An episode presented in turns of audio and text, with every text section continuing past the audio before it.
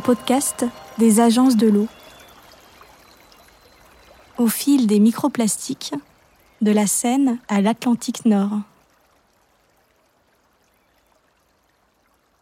Nous avons rencontré Patrick Dexon, explorateur et chef d'expédition pour l'ONG 7e continent, quelques jours avant son départ pour une nouvelle mission de six mois en Méditerranée. Vous avez certainement entendu parler du septième continent, cette zone où la mer est saturée par des déchets plastiques charriés par les courants océaniques. Chaque année, Patrick Dexon, accompagné d'une équipe de scientifiques, part en expédition observer les conséquences de cette pollution qui menace les écosystèmes marins et la santé humaine. Dans cet épisode, il nous raconte comment il est devenu explorateur. Il nous parle des recherches qu'il mène pour alerter et faire prendre conscience qu'il faut agir maintenant pour l'avenir. Il nous rappelle également comment on peut faire parler de ses actions à terre. Il nous parle du partenariat de la Seine au 7e continent qui a été mené avec l'agence de l'eau Seine-Normandie. Il nous fait aussi partager l'optimisme qui le guide dans ses missions et ses actions de sensibilisation.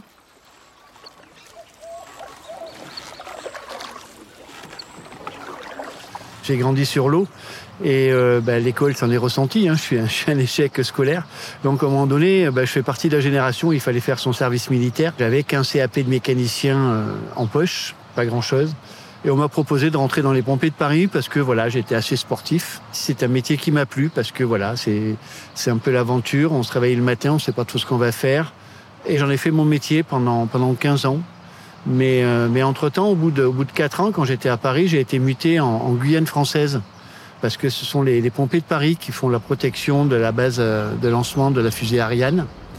Et donc j'ai passé quelques années là-bas et je suis tombé amoureux du, département. Et donc j'ai décidé d'y retourner et, et, de vivre là-bas. Et donc j'ai quitté ce métier de pompier pour devenir euh, guide euh, en milieu équatorial.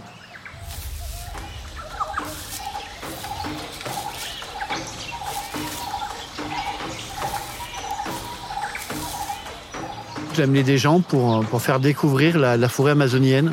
Et euh, de fil en aiguille, j'ai amené des touristes et puis après j'ai amené des, scientifiques et j'ai même amené des explorateurs. Et c'est comme ça que j'ai pu euh, après euh, rentrer dans la société des explorateurs français.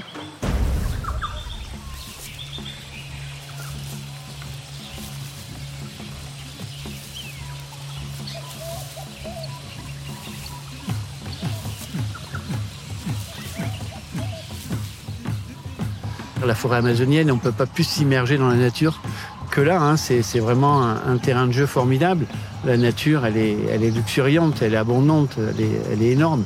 Puis après, là, c'est pareil, quand on navigue sur ces fleuves qui remontent, qui serpentent dans la forêt, tout, on veut toujours voir ce qu'il y a derrière ce, tournant qu'on qu a devant soi. Et donc, euh, ouais, c'est magique.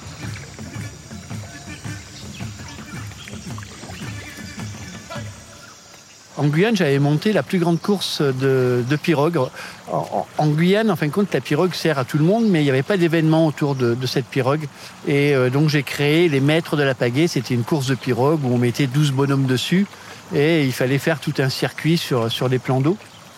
Et un jour, euh, il y a quelqu'un qui me contacte et qui me dit, voilà, je suis en train de préparer euh, une course qui va partir d'Afrique pour arriver en Guyane. Et euh, on m'a dit que euh, vous étiez peut-être l'homme pour organiser l'arrivée euh, en Guyane. Et quand j'ai su ce que c'était exactement cette, cette course, eh ben, je me suis dit non, je ne vais pas être organisateur, je vais être participant. Et donc c'est pour ça que je me suis inscrit à cette fameuse course, qui était une première mondiale, hein, de traverser l'Atlantique à la rame, euh, sans escale, en solitaire et, sans assistance. Et c'est comme ça qu'a commencé cette histoire-là et le lien, bien sûr, avec le, le, plastique aussi, puisque pendant cette traversée de l'Atlantique, 5000 km hein, à, à, donc on a le temps de voir le, le paysage. Et là, ben, ouais, j'ai percuté des, des, des, morceaux de plastique et on pense voir des dauphins, des baleines. Bon, bien sûr, j'en ai vu, mais ça m'a quand même interpellé de, de voir ces objets insolites. On est quand même à 2000 km des côtes. C'est pas comme si on était euh, sur une plage. Donc effectivement, ça, ça marque. On se dit mince, mais c'est dingue comment ils sont arrivés là, quoi. Et comme je dis souvent, voilà, je me suis amusé moi de, noter un petit peu tout ce que je voyais sur le parcours. Et je suis revenu avec une liste euh, d'objets assez insolites, hein, des bottes, euh, des biberons, euh, etc. Et j'ai voulu savoir ce qui devenait ces plastiques. Et donc, euh, j'ai fait comme tout le monde. Hein, j'ai bien noté sur Google et euh, j'ai tapé déchets marins, etc. Et c'est là que je suis tombé sur l'article de, Charles Moore qui disait voilà, on est en train de créer un continent de déchets. Waouh, un continent de déchets, c'est quand même, quand même pas rien, quoi. Donc, euh, donc je voulais aller voir sur place. Moi, je voulais, je voulais voir vraiment ce que ce que c'était. Et c'est comme ça qu'a commencé ma première expédition en 2010 dans le GIR de du Pacifique Nord. Et c'est là effectivement que on a eu, euh, on a eu cette chance, j'appelle ça de la chance parce que c'est quand même des phénomènes assez rares où la mer est très très très plate et euh, il n'y a plus de vent, il n'y a plus de vagues. Et là, on a pu voir remonter à la surface toutes ces microparticules de, de plastique. Et là, on se dit, waouh, ouais, là, là, ça rigole plus, là, là, il faut faire quelque chose. Et, euh, et c'est comme ça qu'a commencé cette histoire-là, parce que quand je suis rentré, que j'ai dit, ouais, attention, on est en train de, de remplir les océans de plastique, on m'a dit, mais montre-nous des images. Ouais, mais les images, elles sont pas parlantes. Parce que cette pollution plastique, s'il y a un peu de vague ou, un peu de vent, ces plastiques sont presque un peu entre deux eaux, puis on voit plus rien. Donc, euh, pas facile de, témoigner euh, en image de, cette pollution plastique. Et là, je me suis dit, bon, ben non, là, il faut qu'on aille plus loin, il faut vraiment que j'en fasse un combat et qu'on arrive à, être les lanceurs d'alerte, parce qu'en France, on était, pratiquement... Euh, il n'y en, avait, pratiquement pas à l'époque. Et donc, voilà, il fallait avertir le, monde que euh, ça devenait grave.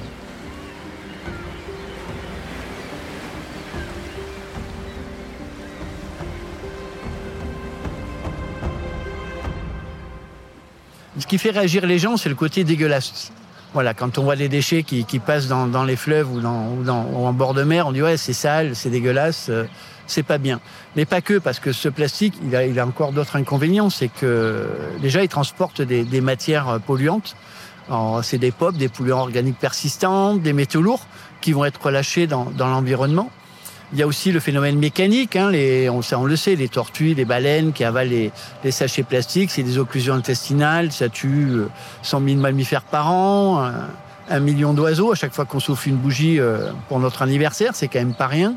Euh, et puis après, ce plastique, il se fragmente. Et se fragmente jusqu'en nanoparticules. Quand il est en microparticules, eh ben, il est, ingéré par le monde animal. Euh, alors c'est sûr, ça fait pas des occlusions intestinales, mais par contre, les, les, les polluants euh, s'accumulent dans la, dans la chair des poissons. Et on parle de bioaccumulation, et l'homme est en bout de chaîne, on en connaît les, les conséquences, hein, quand c'est du mercure, du, tous ces métaux lourds qui sont cancérigènes. Au bout de dix ans, on commençait à, à se dire, mais où il va ce plastique? Parce qu'à un moment donné, ben, à force de faire des prélèvements, on arrivait à une estimation, on trouvait qu'un pour cent de, de, ce plastique. On dit, mais il en manque 99%. Ils sont Et là, euh, on s'est dit, ben, on va aller voir s'il euh, n'y a pas des tailles plus petites. Et c'est comme ça qu'on a découvert que même dans l'océan, le plastique euh, se décompose en nanoparticules. Mais après, la deuxième question, c'est euh, mais où vont ces nanoparticules? Euh, Et là, on s'est dit, ben, on ne sait pas. Et donc, euh, il y a une équipe scientifique, hein, pareil, du coin de Toulouse, je crois, mais qui est pas, qui est très un peu éloigné de, la mienne. Ils ont découvert qu'il y avait des nanoparticules de plastique dans la neige, fraîchement tombée. On s'est dit, mais peut-être que ces nanoparticules s'évaporent de l'océan puisqu'on trouve des nanoparticules dans l'océan. Et ça, c'est nos travaux d'aujourd'hui. Donc on est en train encore de, de, repartir en mission scientifique, justement pour savoir si ces nanoparticules euh, n'ont pas intégré le cycle de l'eau, c'est-à-dire qu'elles ne retombent pas sous forme de pluie, elles vont rejoindre l'océan et s'évaporer pour revenir dans les nuages et nous retomber sous forme de pluie. Et là, ça serait un peu dramatique si on arrivait à, mettre ça euh, en évidence parce que là, ben, pour s'en débarrasser, ça serait un peu compliqué. Donc il y a encore beaucoup de, de recherches à faire sur, sur cette problématique du, du, plastique. Et souvent on me dit, mais pourquoi vous repartez en mission scientifique? On sait qu'il y a du plastique. Oui, on sait qu'il y a du plastique, mais on a besoin de tout connaître, de, faire le tour de la question.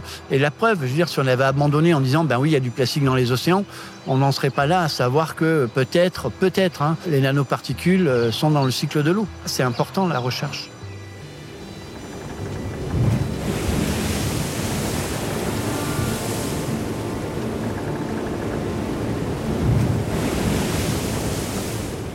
D'ailleurs, quand on a fait l'expédition dans l'Atlantique Nord, je m'étais rapproché de l'agence de l'eau Seine-Normandie, justement pour faire une action de sensibilisation.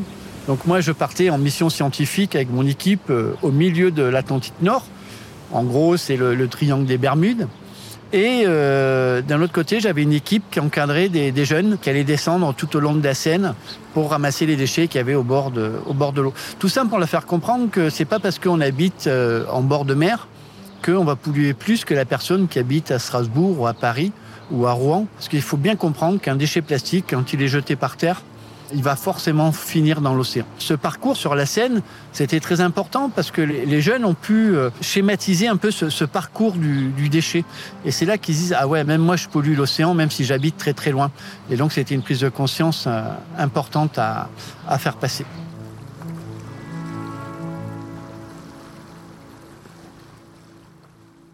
En fin de compte, euh, si on s'amusait à vider les océans, l'océan de, la planète Terre, ça représenterait 0,023% de la masse de la Terre. 0,023% de la masse de la Terre. Donc pratiquement rien. Et c'est vrai que quand on l'appelle la planète bleue, oui, euh, elle est bleue, mais c'est comme la, la, peau sur une orange, c'est très fin. Et dès qu'on enlève la peau, ben, elle est plus bleue. Et donc la profondeur moyenne des océans, je crois que c'est 3000 mètres. Euh, donc c'est pas grand-chose, vraiment l'équivalent d'une peau. Et quand on prend l'eau douce, c'est encore moins. Et donc la Seine, eh ben, c'est encore moins. Même si on pollue euh, un fleuve comme la Seine, eh ben, il y a un impact dans, l'océan qui est, énorme. Il faut vraiment, faire attention à, à ces cours d'eau et en prendre soin.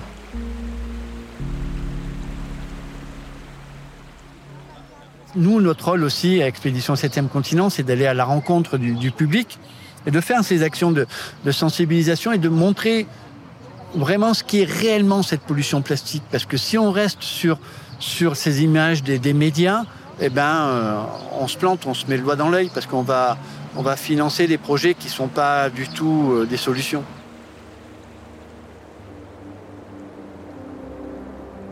Le terme explorateur, c'est plus euh, on va découvrir un pays ou une tribu. Non, non, l'exploration au sens large, ça peut être des écrivains, des, cinéastes, ça peut être un peu tout le monde. On est tous explorateurs dans, l'âme. Et, euh, et, moi, je me vois comme ça. Voilà, j'ai toujours été plus ou moins explorateur. On a ça dans la peau, donc on va prendre aussi quelques risques pour, pour partir dans des endroits qui sont pas très très fréquentés. Donc c'est ça aussi euh, l'exploration euh, terrain encore de nos jours. C'est partir dans des endroits où peu de gens vont et, faire un peu le, constat de ce qui s'y passe. Parce que partir dans les, dans les gires, euh, les gires océaniques, personne n'y va. C'est pas des routes commerciales pour les bateaux. Il n'y a pas de vent pour les, pour les voiliers. Donc si on veut vraiment étudier cette pollution, il faut vraiment y aller pour ça. Et donc là, ça devient de l'exploration.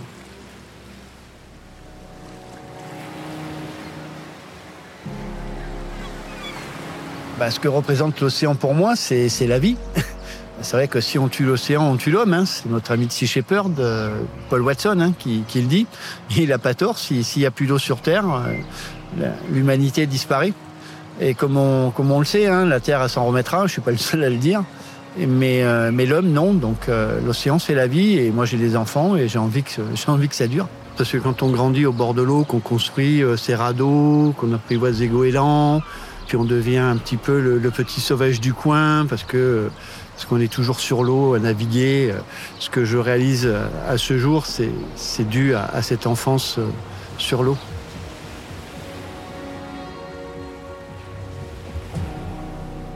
Moi, je suis, je suis, très optimiste parce que parce que l'homme l'homme réagit vite. C'est vrai que je fais partie de cette génération où on a eu tout à outrance, où on a on s'est gavé pour tout, on a tout pollué, on a tout gâché. Et on s'est vite aperçu quand même que, ça avait ses limites et qu'on mettait la, la, planète en danger. Et là, maintenant, il y a, il y a cette prise de conscience. Hein, euh, on, le voit partout dans le monde, il y a des initiatives pour moins, moins consommer, euh, essayer d'avoir le moins d'impact possible. Tous ces gens qui voulaient faire des, des, sous à gogo, ben, il y en a de moins en moins. Et puis ils en feront de moins en moins parce qu'on a arrêté d'être cons, sommateurs. Et, euh, et, ça, c'est des grands progrès. Donc, euh, ouais, je suis assez optimiste parce qu'on y arrivera. Mon papa, il m'a toujours dit euh, n'essaye pas de, de, mourir riche, c'est difficile. Par contre, mourir heureux, c'est beaucoup plus facile. Donc voilà, je le mets en pratique. Vous venez d'écouter En Immersion, un podcast des agences de l'eau réalisé par La Souffleuse et Monkey Sound Studio. Cet épisode est disponible sur toutes les plateformes de podcast. Rendez-vous au prochain épisode pour écouter un nouveau récit d'une rivière.